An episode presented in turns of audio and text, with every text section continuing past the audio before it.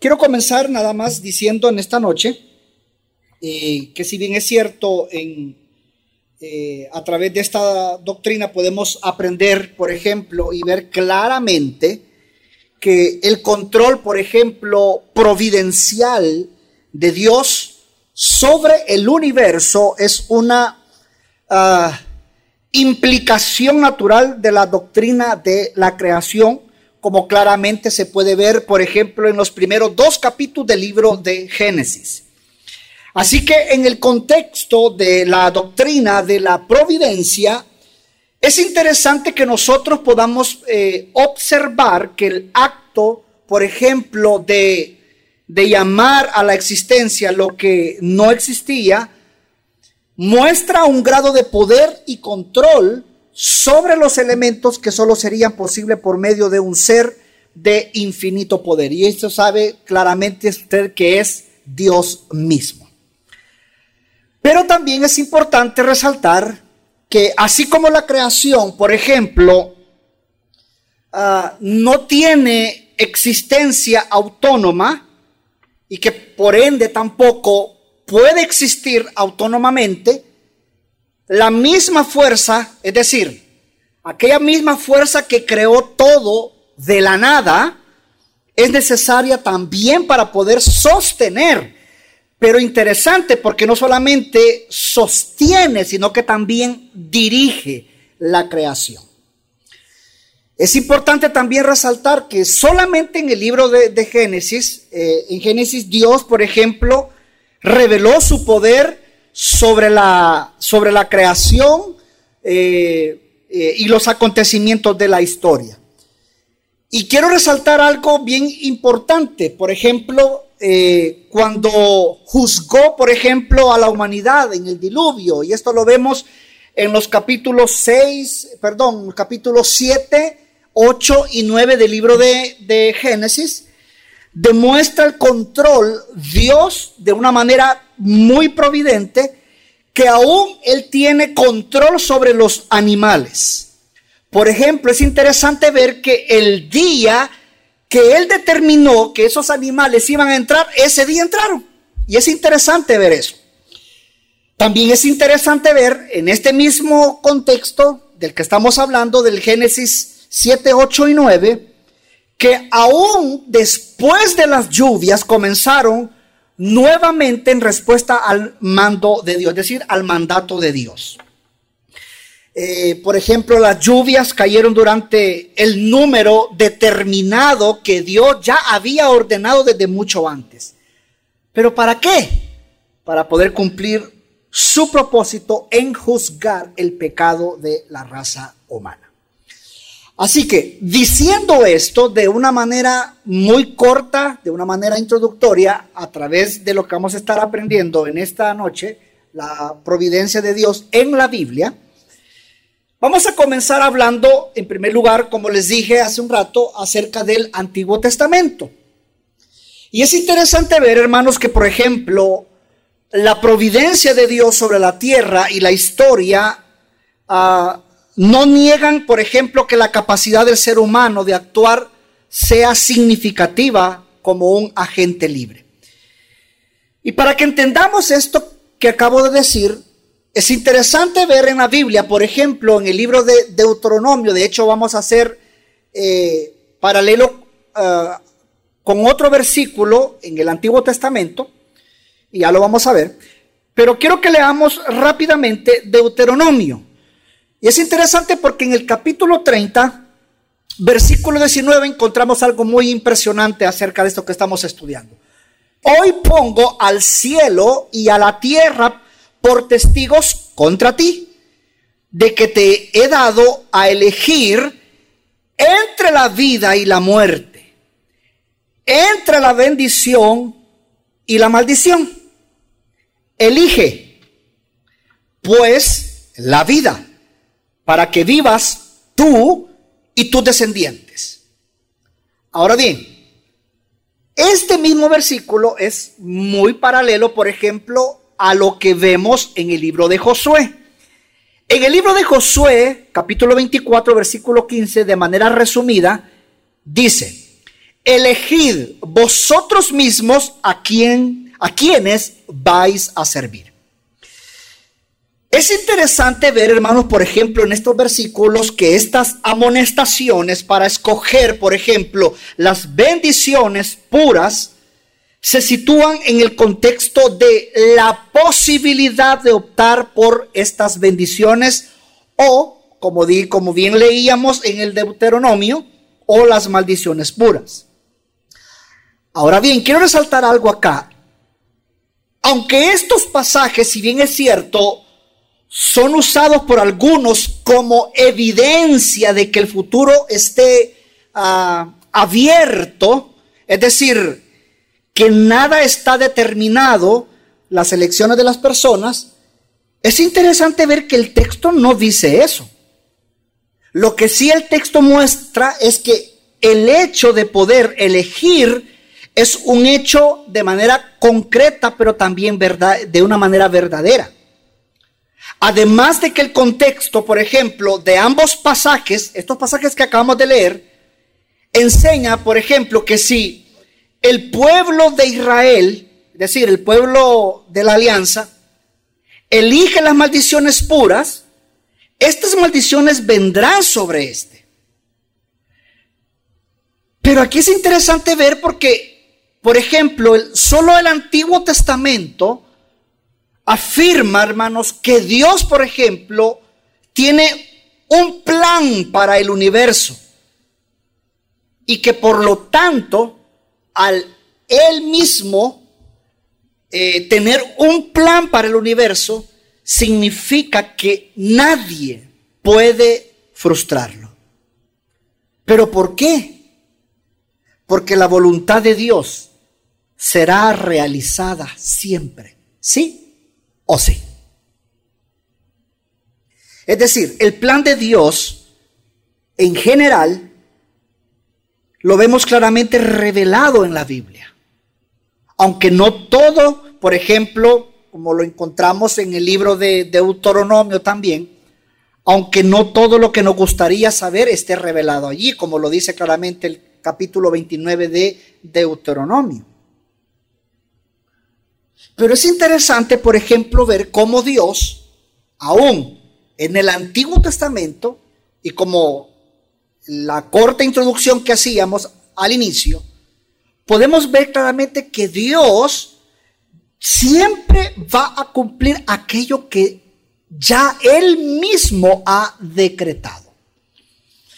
Ah, solo para tener una pequeña referencia de cuando yo menciono de, de decretar, me estoy refiriendo a los decretos de Dios. Por eso es interesante de que el entender los decretos de Dios es, es amarrarlo eh, de manera conjunta, juntamente con, con eh, la doctrina de la providencia de Dios. Ahora bien, el Antiguo Testamento, si bien es cierto, como dije también, eh, de hecho, esta noche no voy a tocar todos los ejemplos porque de verdad que hay una gran cantidad de base bíblica solo en el Antiguo Testamento acerca de esta doctrina. Eh, voy a mencionar algunos esta noche. En el Antiguo Testamento, por ejemplo, solamente en el libro de Isaías, capítulo 14, por ejemplo, versículo 24 al 27, en Isaías la predicción sobre el futuro, por ejemplo, del imperio asirio, es interesante que no está basada en la, en la, en la presencia eh, de Dios, sino en su propósito. ¿Cómo así? Es que vea, la derrota, por ejemplo, de los asirios ocurrió porque, porque Dios la causó. Y es interesante ver que nadie pudo deshacer lo que él ya había determinado. Y en estos versículos quiero resaltar algo muy importante. Por ejemplo, cuando en estos versículos encontramos la frase pensó, es decir, lo planeó y lo planeó de manera intencional. Quiero que sepa que así fue. Por eso es que mire, debemos entender, por ejemplo, hermanos, que el futuro aún de las naciones está determinado por la voluntad de Dios. Y nadie, absolutamente nadie, puede cambiar su plan.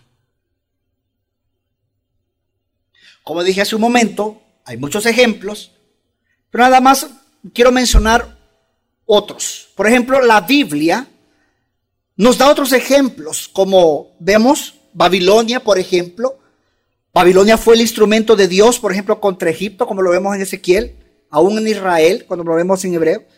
En Daniel 4:35 nos damos cuenta que aún Nabucodonosor reconoció este hecho de que Dios hace lo que él quiere. También es interesante ver en el libro del profeta Isaías también cómo aún Ciro fue el agente de Dios en la restauración de Israel, aún sin conocer a Dios. Y esto lo encontramos en Isaías 45, de los versículos 1 al 7. Así que, para poder entender y poder concluir con esta parte del Antiguo Testamento, podemos entonces decir de que Dios, hermanos, tiene un plan y que por lo tanto Él mismo lo está realizando.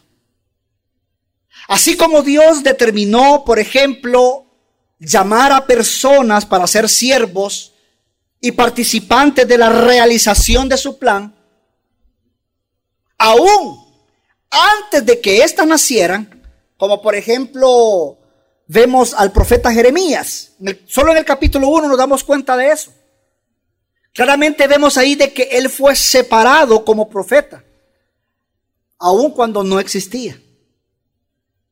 Él fue conocido por Dios de antemano y por la providencia de Dios nos damos cuenta de que cuando llegó la hora, el profeta Jeremías cumplió su llamado como profeta. Ahora bien, esto es con relación al Antiguo Testamento. Ahora veamos qué nos dice el Nuevo Testamento. Y es interesante, por ejemplo, que en los evangelios, específicamente de Mateo y de Lucas, ellos comienzan la historia, por ejemplo, del nacimiento de Jesús, mostrando el cumplimiento, por ejemplo, de las profecías del Antiguo Testamento en cuanto al advenimiento del Mesías. Es interesante, por ejemplo, aquí, notar la secuencia de eventos que llevó, por ejemplo, a José y a María a Belén, donde el profeta aquel que había profetizado, dijo que el Mesías tendría que nacer a dónde? ¿A dónde dijo que tenía que nacer? En Belén. Pero ellos vivían en Nazaret. Pero también es interesante ver acá que fue necesario que ellos estuvieran en dónde? En Belén. En el momento oportuno. Pero pregunta, ¿pero cómo provocar un cambio así? Si ellos estaban a dónde? En Nazaret. ¿Sabe cuál es la solución a esto? Lucas 2. El decreto que César Augusto dio, por ejemplo. Ante tal decreto de César Augusto, ¿qué hace José con María? se van. Por lo tanto, José fue obligado a llevar a su esposa a dónde, hermano? A Belén. ¿Y qué cree? Que a la hora determinada por Dios, ¿qué sucedió en Belén? Jesús nació. Qué interesante es ver, hermanos, que la providencia de Dios no solamente lo vemos reflejado en personas, naciones, sino que también abarca hasta el cuidado, como lo vemos en el libro de Mateo, hasta en el cuidado de los animales. Él sostiene las aves. Él da alimento a las aves. Él las viste. Qué impresionante es ver cómo Dios tiene el control de los elementos de la creación, de las cuales ellas también reciben su alimentación. Por ejemplo, también cabe resaltar en este estudio, en el tema de la salvación es impresionante ver cómo la providencia de Dios obra de manera espectacular. En el libro de Juan, por ejemplo, capítulo 6, los versículos 37 en adelante, vemos claramente que existe una clase de personas escogidas por el Padre y dadas a Jesús que van a Él. Porque ahí lo dice, que nadie puede venir a Cristo, a menos de que qué, que sea conocido por quién. Que sea conocido y, y qué más dice ahí, y atraído. Que sea atraído. ¿Pero por quién? Por Dios mismo. Por lo tanto, hermanos, qué impresionante es darnos cuenta, por ejemplo, que el plan de Dios incluye también la redención de los pecadores a través del sacrificio expiatorio de Cristo. Jesús vino al mundo específicamente para, para, morir en la cruz y pagar la pena del pecado. La muerte de Cristo y la expiación fueron planificadas como lo vemos en el libro de Apocalipsis, desde la fundación del mundo. Así que claramente, con el tema que estamos desarrollando en esta noche, aún en esto vemos la providencia de Dios. Con el tema de que si Dios, por ejemplo, también es el autor de todas las cosas. Algunos pudieran decir, por ejemplo, que entonces, ah, entonces es el creador del mal o es el autor del mal. Bueno, claramente lo vemos reflejado en Santiago, por ejemplo, y Santiago nos responde de una manera muy concisa de que Dios no es autor de qué? Del mal. De hecho dice que Dios no tienta a nadie. Es todo lo contrario, es decir, es la propia codicia de la persona, como lo dice el capítulo 1, es por su propio pecado que lo realiza, no es Dios, sino por el deseo de su propia voluntad, que es que mala. Así que podemos decir, hermanos, que no es posible, por ejemplo, leer en el Nuevo Testamento o leer el Nuevo Testamento sin quedar impresionado con la realidad del elemento sobrenatural, por ejemplo, de la cosmovisión o en la cosmovisión bíblica. Cabe destacar también, que es algo que vamos a mencionar en la última parte, pero lo menciono para que usted también tenga una amplitud de esto. Por ejemplo, los milagros. Los milagros, por, eh, por ejemplo, fueron parte eh, integrante del ministerio de Jesús. Fueron parte del ministerio de los apóstoles. En la Biblia vemos claramente que Jesús curaba enfermedades, como lo vemos en Mateo, en Marcos. Alivió las tempestades, como lo vemos en Mateo 8, por ejemplo multiplicó los panes y los peces. Anduvo sobre el mar, por ejemplo. Resucitó a los muertos, como lo vemos en Juan.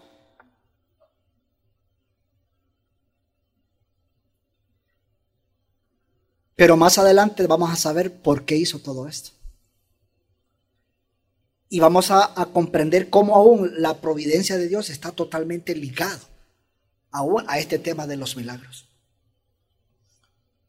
Por eso es que mire, por ejemplo, cuando cuando los discípulos, cuando los discípulos de Juan el Bautista preguntaron si Jesús era el Mesías o no, es interesante ver que Jesús apuntó a los milagros como signos que afirmaban que Él era el Mesías. Lucas 7 lo dice. Luego vemos que más adelante los apóstoles hicieron milagros semejantes a los de Jesús. Vemos como ellos también curaron enfermos, como lo dice el libro de Hechos. Vemos también cómo ellos resucitaron a los muertos, como lo dice Hechos 20.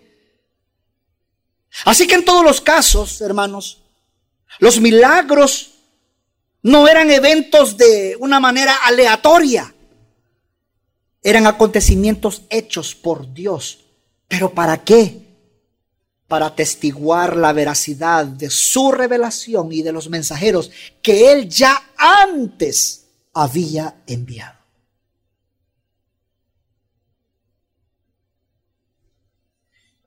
Y es aquí donde entramos a una parte muy importante de este estudio. Y quiero hablar de manera general, por ejemplo, en el tema que estamos realizando en esta noche, la providencia de Dios. Como hemos venido aprendiendo tanto en el tema de la historia como en lo que veíamos hace un momento, Dios, hermanos, es soberano sobre todos los detalles de la creación. Los acontecimientos naturales aún están bajo su gobierno. Aún el mal se encuentra bajo su dominio. Haciendo que todas las cosas, como dice el libro de Romanos capítulo 8, versículo 28, que es muy conocido por todos nosotros, cooperen para bien. Pero cooperen para bien de aquellos que qué. Él lo dice. De aquellos que qué. Que aman a Dios. Quiero citar a un personaje, es un teólogo llamado Berkhoff. Él define, por ejemplo, la providencia de esta manera. Él dice, y lo leo, lo leo literalmente como él lo escribe. La providencia, dice, es el, es el permanente ejercicio de la energía divina por el cual el Creador preserva todas sus criaturas. Opera y se mantiene activo en todo lo que pasa en el mundo y dirige todas las cosas para su fin determinado. Es interesante porque solamente en esta definición, solo en esta definición podemos encontrar tres elementos muy importantes en la providencia y de los cuales los vamos a ver en esta noche. Número uno, la preservación, la competencia. Y quiero agregar, quiero decir algo con respecto a esto. Eh, a esta misma frase, él mismo la define también como cooperación. Ya más adelante lo vamos a explicar. Y en tercer lugar, un elemento muy importante, el gobierno. Así que en nuestro estudio de esta noche, con respecto a, a la doctrina, estaremos examinando esos tres elementos. Estos tres elementos que componen la doctrina de la providencia de Dios. La preservación, hermanos, puede definirse como la acción de Dios de mantener la existencia de su creación.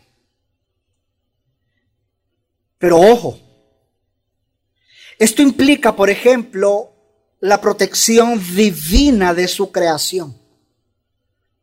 Aún cuando digo esto, hablando de protección divina de su creación, Él mismo cuida aún los daños y destrucción que se pueda generar en su creación.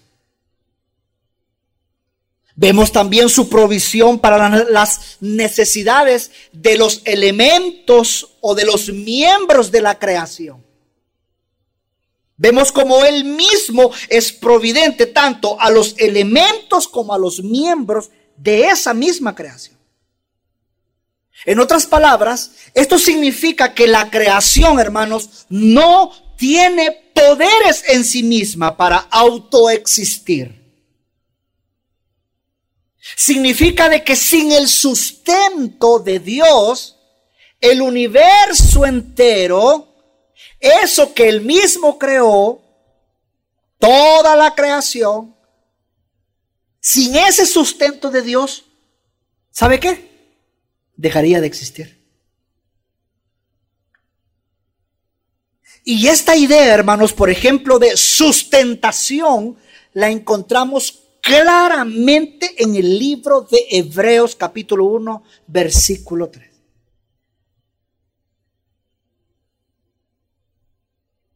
Ahora bien, en el elemento de la competencia, la competencia puede definirse como la cooperación del poder divino con todos los poderes subordinados en armonía con las leyes preestablecidas de su operación, haciéndolas actuar, actuar, actuar, precisamente como algo de acción. En otras palabras, la competencia es el modo en que Dios ejerce, es el modo en que qué? Ejerce su providencia en el mundo, sosteniendo con su poder las operaciones de todas las causas. Pero aquí hay algo bien importante en lo cual quiero detenerme un poquito. Porque, por ejemplo, esta doctrina tiene dos implicaciones. En primer lugar, la creación no actúa, como dije hace un momento, por sí misma. Es decir, simplemente por, por un poder propio que le ha sido dado de manera inherente. Pero eso sí, a medida que Dios sostiene la creación, momento tras momento, ejerce una operación inmediata en cada acto de la criatura. Por eso es que también en segundo lugar, las causas, hermanos, las causas secundarias son reales y no deben ser consideradas apenas como el poder operativo de Dios. ¿Qué trato de decir con esto? De que Dios, hermanos, es libre para actuar como quiere cuando quiere y donde quiera. Pero muchas veces Él, de manera soberana, también se utiliza de causas secundarias. Solo quiero recordar algo, por ejemplo, que se encuentra en la confesión de fe de Westminster, en la parte 3 de esta confesión, dice, ni se violenta, la voluntad de la criatura, ni se quita la libertad o la contingencia de las causas secundarias. Es decir, hermanos, que Dios es el principio, escuche bien, Dios es el principio activo y determinante de todo lo que sucede. Mas, sin embargo, ninguna implicación, por ejemplo, de manera ética debe hacer o, o, o debe de haber con el pecado. ¿Por qué? Porque es el hombre quien comete el pecado. Por eso es que al decir esto, es interesante una vez más recordar lo que este personaje, este teólogo llamado Berkov, dice, a lo cual estoy de acuerdo en lo que él afirma con respecto a esto, porque él dice tres cosas muy importantes, fíjese. Dice que, en primer lugar, que los actos pecaminosos están bajo el gobierno divino y ocurren de acuerdo con la predeterminación y el propósito de Dios. Pero solo por el permiso divino. De modo que Él nos lleva eficientemente a los hombres a pecar. Claro, porque Él no es autor del, del pecado. Y en segundo lugar, que Dios a menudo reprime las obras pecaminosas del pecador. Y en tercer lugar, que Dios, en interés de su, eh, de su propio propósito, de su mismo propósito, dirige el mal al bien. Y aquí solo me recuerdo, por ejemplo, ¿se acuerda usted de José? En el Antiguo Testamento, ¿se acuerda usted de José? ¿Qué le dijo él cuando él vio a sus hermanos nuevamente? Ustedes pensaron que me hicieron un mal, pero no.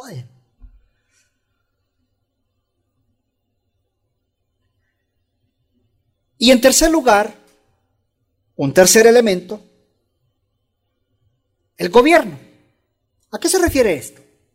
Bueno, el gobierno es la acción, escuche, continua y soberana de Dios a través de la cual Él dirige todos los acontecimientos para el fin propuesto por Él mismo.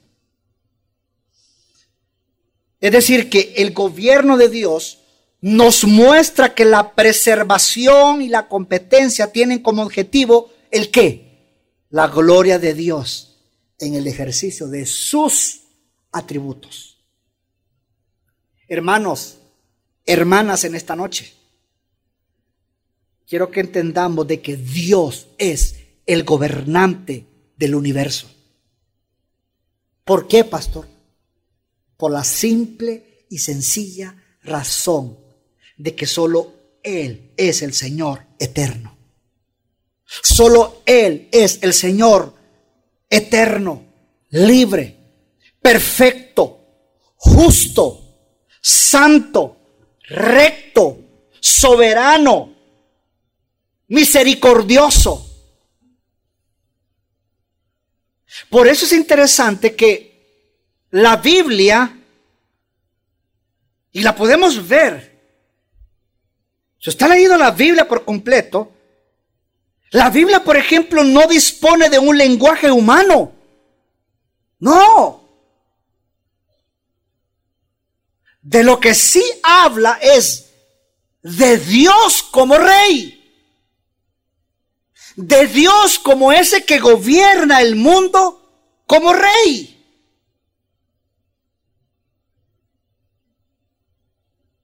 Así que entonces podemos aprender de manera general en la providencia de Dios, podemos aprender entonces que la doctrina de la providencia es un aspecto central de la vida cristiana.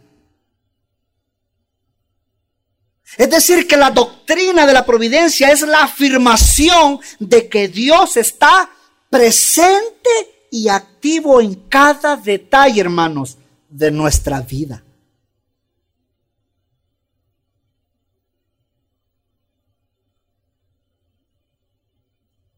Es decir, que estamos bajo su cuidado.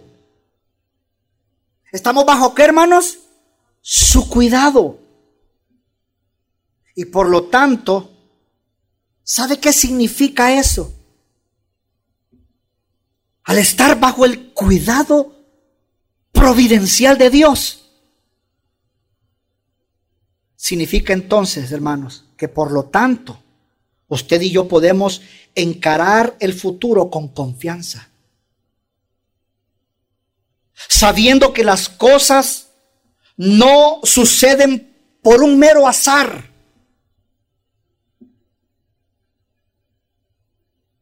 Podemos entonces, hermanos, orar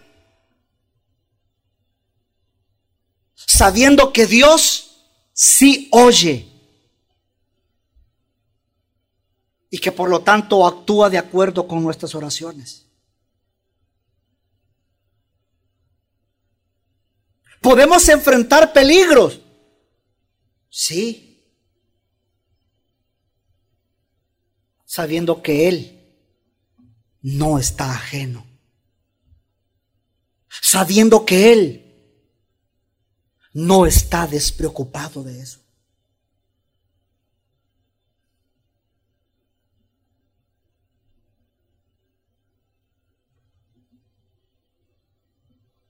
También es importante resaltar dentro de esta doctrina de la providencia de Dios, ¿qué tiene que ver la providencia de Dios con la maldad y esa parte, uy, que muchas veces se puede eh, mostrar como, uy, no hable de eso, la parte demoníaca. Quiero que sepa, hermanos, que Dios, Dios es soberano sobre la impiedad y la acción satánica. Por ejemplo, hay un reformador que todos nosotros conocemos, y quiero resaltarlo porque él lo explica y lo dice de una manera muy poderosa, muy, muy bonita. Calvino, por ejemplo, demuestra que la relación de Dios, aún con los impíos, es de eficiencia, no de mera autorización. Es decir, que Calvino lo que hace es que él demuestra esa falsa distinción entre permitir y hacer. Para él, por ejemplo, esta distinción fue inventada. ¿Para qué? Para poder intentar preservar la justicia de Dios. ¿Por qué? Porque esta distinción que a veces se propone nos lleva a la conclusión de que hay áreas no alcanzadas por el conocimiento y el control de Dios. Cuando él mismo dice lo contrario. ¿Se acuerda, por ejemplo, usted en el caso del aquel ciego de nacimiento. ¿Se acuerda usted de ese caso? El que encontramos en Juan, en el libro de Juan. Como encontramos también allá en el Antiguo Testamento, en el libro de Salmos, capítulo 115, por ejemplo, de que todos los impíos están bajo el poder y la dirección de Dios.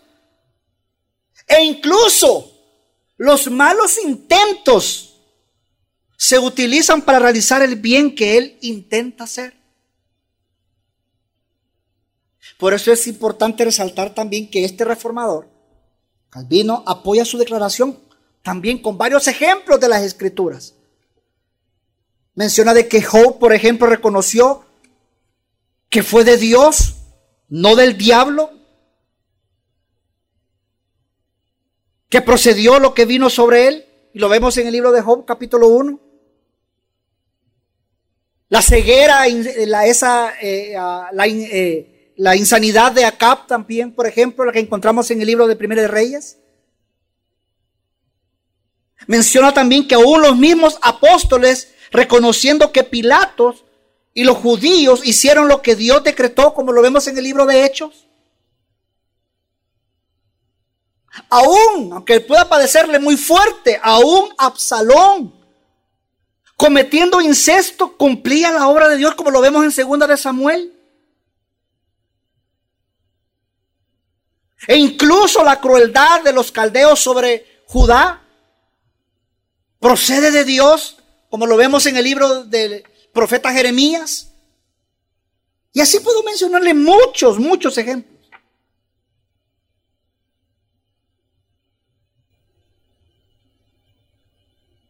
Vemos cómo Dios, hermanos, tiene el control absoluto de todas las cosas para un fin. ¿Cuál fin? ¿Cuál fin? El mismo. Por eso es importante también dentro de este tema de la providencia entender lo que dije al principio y quiero ser eh, eh, correcto en esto porque lo dije, que lo iba a decir y lo voy a decir. En el tema de los milagros aún, por ejemplo.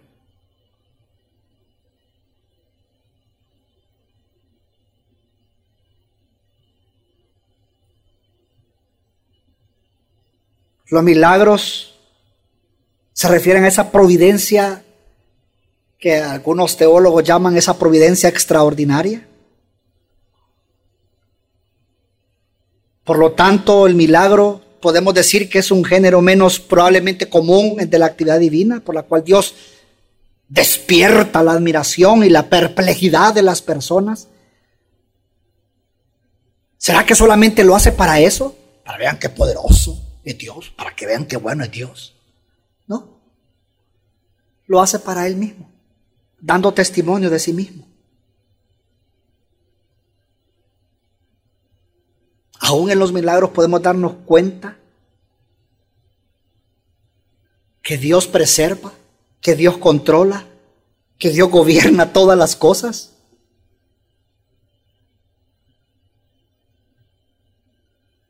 Ahora bien, en este punto quiero resaltar algo bien importante porque la escritura, por ejemplo, para la palabra milagros emplea tres términos. Tres términos para poder asignar milagros. Y quiero mencionarlo rápido. El primer término, escuche, es signo, que significa algo que apunta o indica otra cosa. El segundo término es prodigio, que significa un evento que deja a las personas asombradas o perplejas.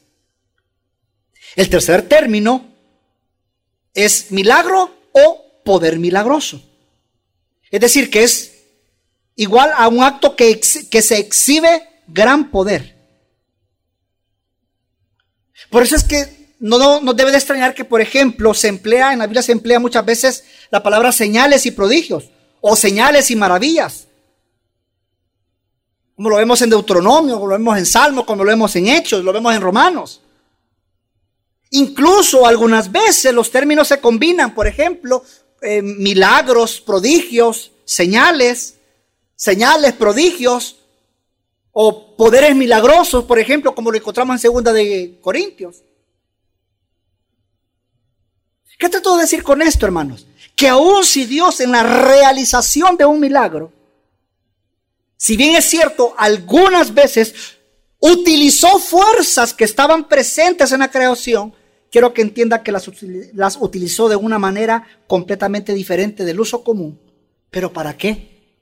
Para producir resultados sorprendentes, no esperados por el hombre.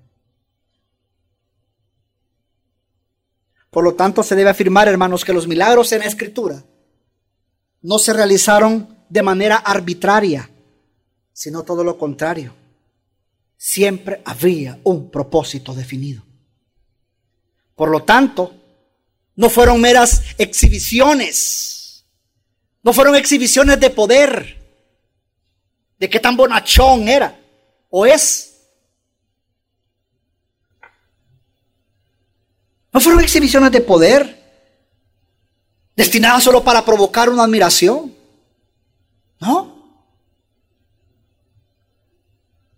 Por eso es que podemos entonces concluir con el tema este de los milagros, que los milagros ocurren, hermanos, para glorificar a Dios. Aún, escuche, aún cuando hoy en día milagros suceden, debemos dar toda la alabanza a Dios. ¿Por qué, pastor? Porque Él es el origen de estos milagros, no los hombres.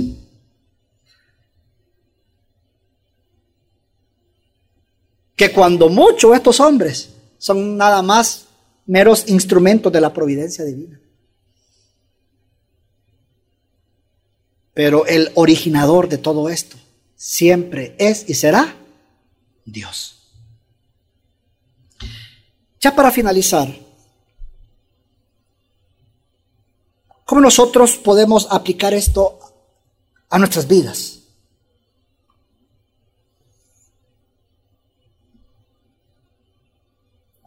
Bueno, podemos concluir el estudio de esta noche destacando algunas implicaciones teológicas de la doctrina de la providencia.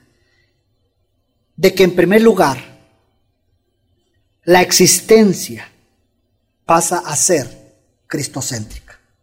Es decir, Jesucristo es el centro de la historia.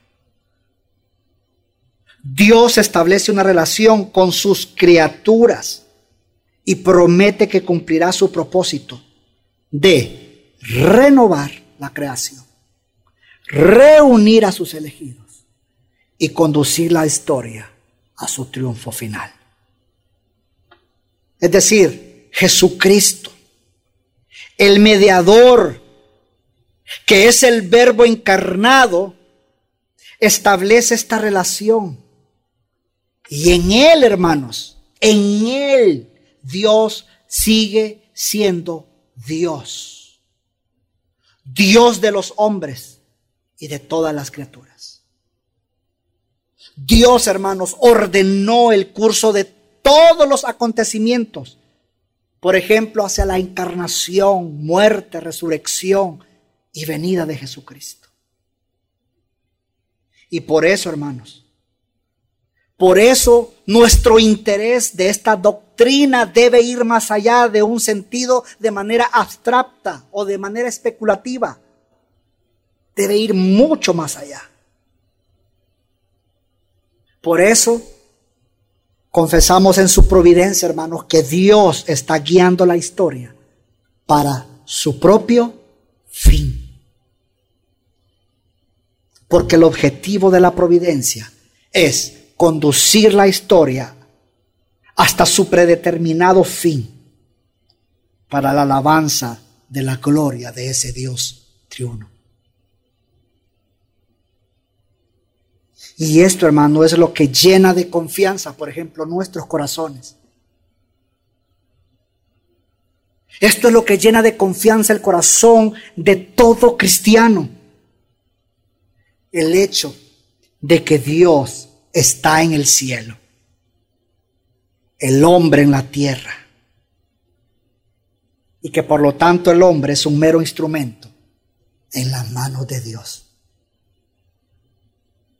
Hermanos, la doctrina de la providencia, así como la de la predestinación, no es la doctrina central de la fe reformada, sino que es una importante fuerza que la impulsa en su relación con el mundo, con el mal y con el propósito del mismo Dios. La fe reformada es más que un credo, es una cosmovisión que abarca todas las esferas de la vida, haciendo de aquellos que la abrazan, seamos valerosos instrumentos de transformación en el lugar donde Dios nos tiene, sea de manera iglesia o sea de manera social. ¿Cómo podemos concluir diciendo acerca de esta preciosa doctrina? De que Dios va a cumplir siempre su propósito para su propio fin, no para el nuestro. Pataleemos, gritemos, nos arranquemos los pelos. Hermanos, hagamos lo que hagamos, Dios siempre va a cumplir su propósito, pero para Él mismo. Mientras tanto, usted y aquí en la tierra, ¿qué debemos de hacer? Gloriarnos en Él. Porque nada de lo que hagamos, hermano, absolutamente nada de lo que hagamos, lo va a hacer cambiar a Él.